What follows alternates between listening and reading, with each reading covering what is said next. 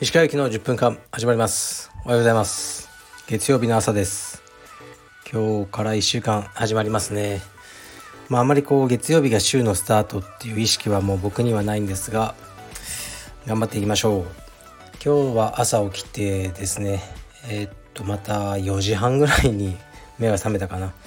エニタイムフィットネスに行ってきました。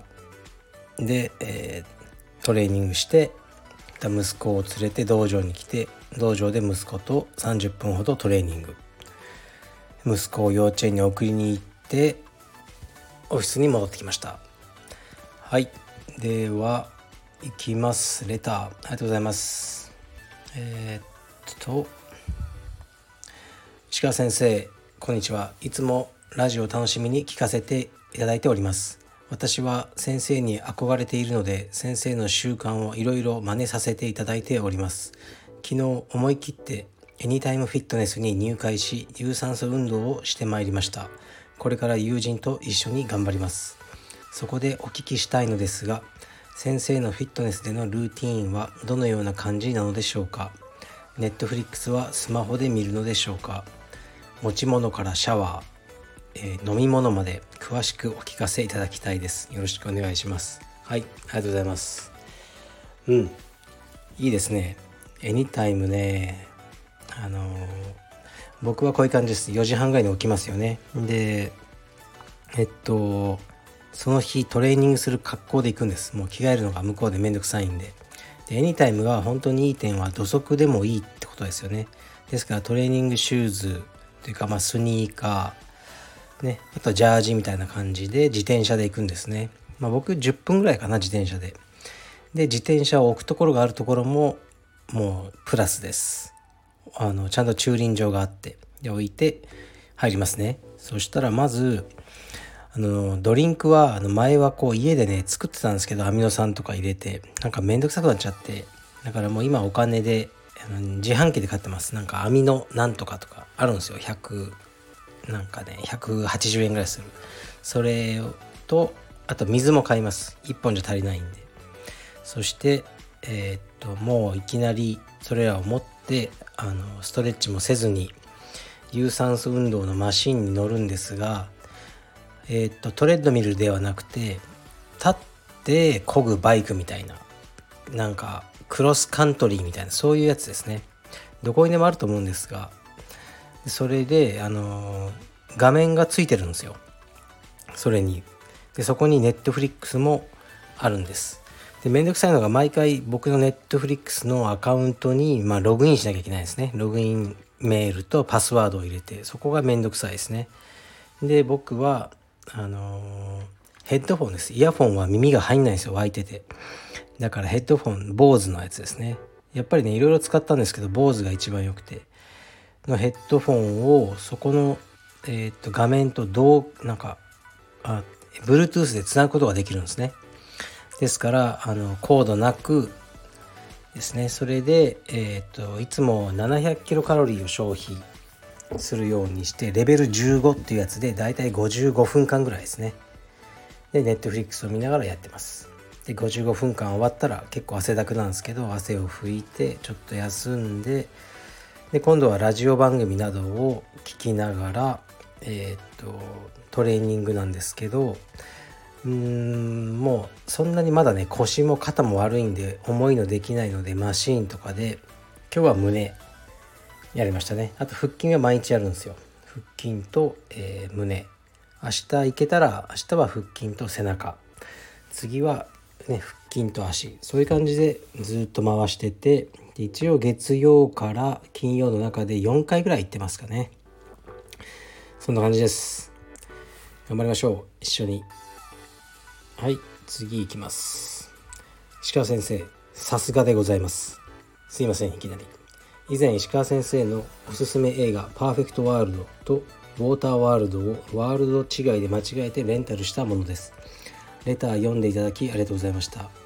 妻と2人で私のおすすめ映画を見る機会が多いのですがかっこ意味がわからない。何が面白かった？かっこ閉じ。とかかっこ無駄な時間を過ごした。かっこ閉じ。とか言われていました。そんな妻がなんと今回は感動して泣いていました。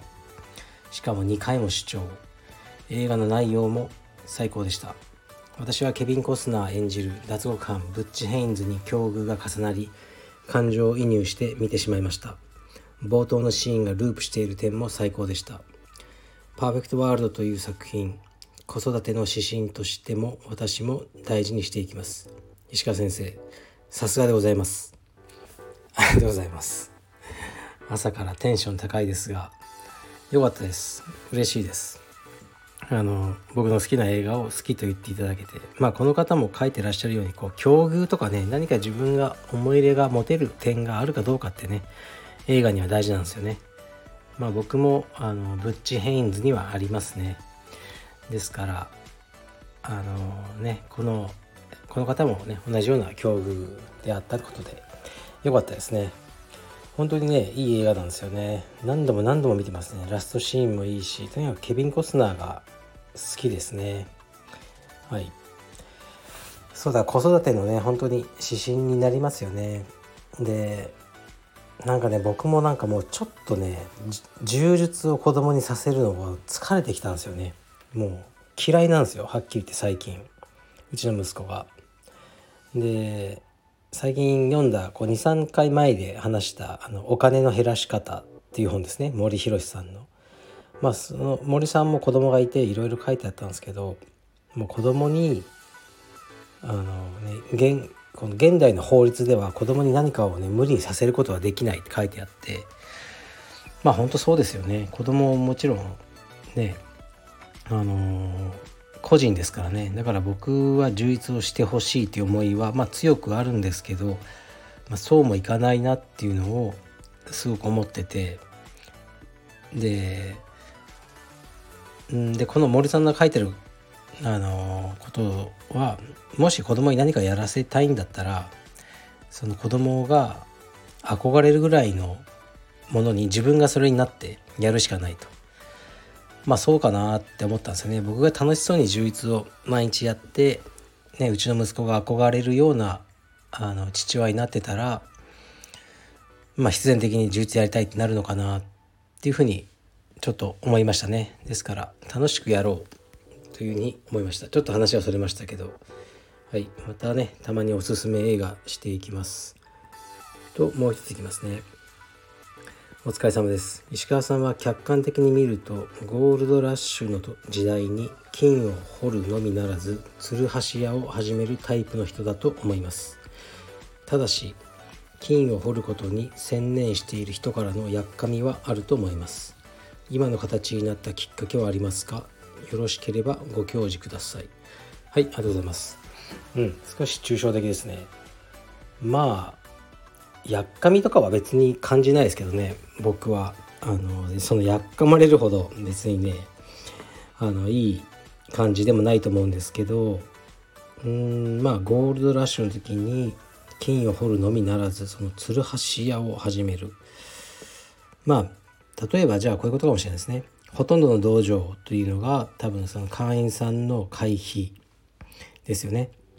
そこがま収入の主たるもの。もしかしたら90%以上95%とかかもしれないですね。僕もそうだったんですね最初は。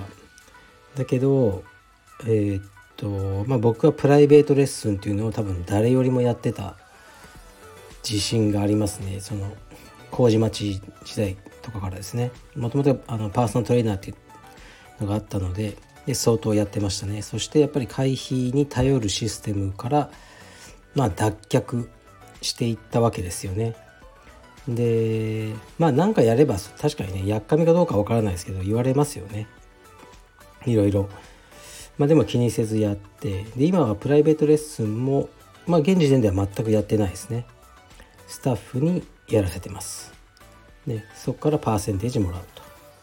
でさらに今はアフィリエイトの道場も増えたのでね、そちらからもアフィリエーションフィーもらったりアパレルの売り上げもあって、まあ、僕にとってはその毎月の会費収入というものが、まあ、もちろん大事なんですけど、うん、この間も初めて会員数を、ね、数えたって言いましたよね。本当に気にしてないんですよ。気にしたって増えるもんじゃないし。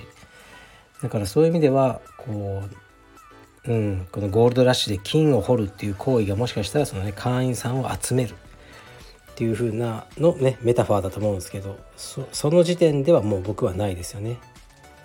うん、だからだんだんそういう風になっていくのかなって。最後じゃあ行き着くとこどこなんだろうとかね。この間にあの名古屋でえー、っと何ですかね杉江君あ白木君とオーナーの話してる時にまあ彼が何気なく「ゴールはどこなんすかね俺たちの」って言ってたのを聞いてああ道場うまくいってんだろうなと思ったんですよね。そのゴールを考えるっていうところが。もうそういうことを考えられない日々だったんでずっとね僕も。だから僕も今はそういうふうに思うんですよね。ゴールなんだろうとかね。カルペディエムを売っちゃうことかなみたいな。うん、で僕はディレクターとして残るとか。でそれもまた数年で離れるとか、まあ、そういうことがなきにしもあらずだと思いますね。だからどんどんどんどんねやっぱ形は変わっていくのでうん。まその過程に今あるということではないでしょうか。で今の形になったきっかけ特にないですかね。うん。まあうん変な意味じゃなくてやっぱり楽をしたいということですかね。ずっとそのプライベートレッスンもうね1日6本とかもやってましたけども体的に無理だと思ったんですよね、うん、だからオファーはあってももう断るようになってでそれをスタッフにやらせる。そっちの方が楽,、まあ、楽ですよねぶっちゃけね。でスタッフの、えー、とそれで収入も増えるしそういう感じで僕はもう楽をしようというのが結構ねモチベーションであるかもしれないですね。はい。すいません。そういう感じです。はい。まあ道場もねまたこれからもえー、っとねカルペディウム道場もどんどん増えてくるだろうと思いますけどまあねそんなに僕自身は変わらないですけどねやることは。ね皆さん楽しみにしておいてください。失礼します。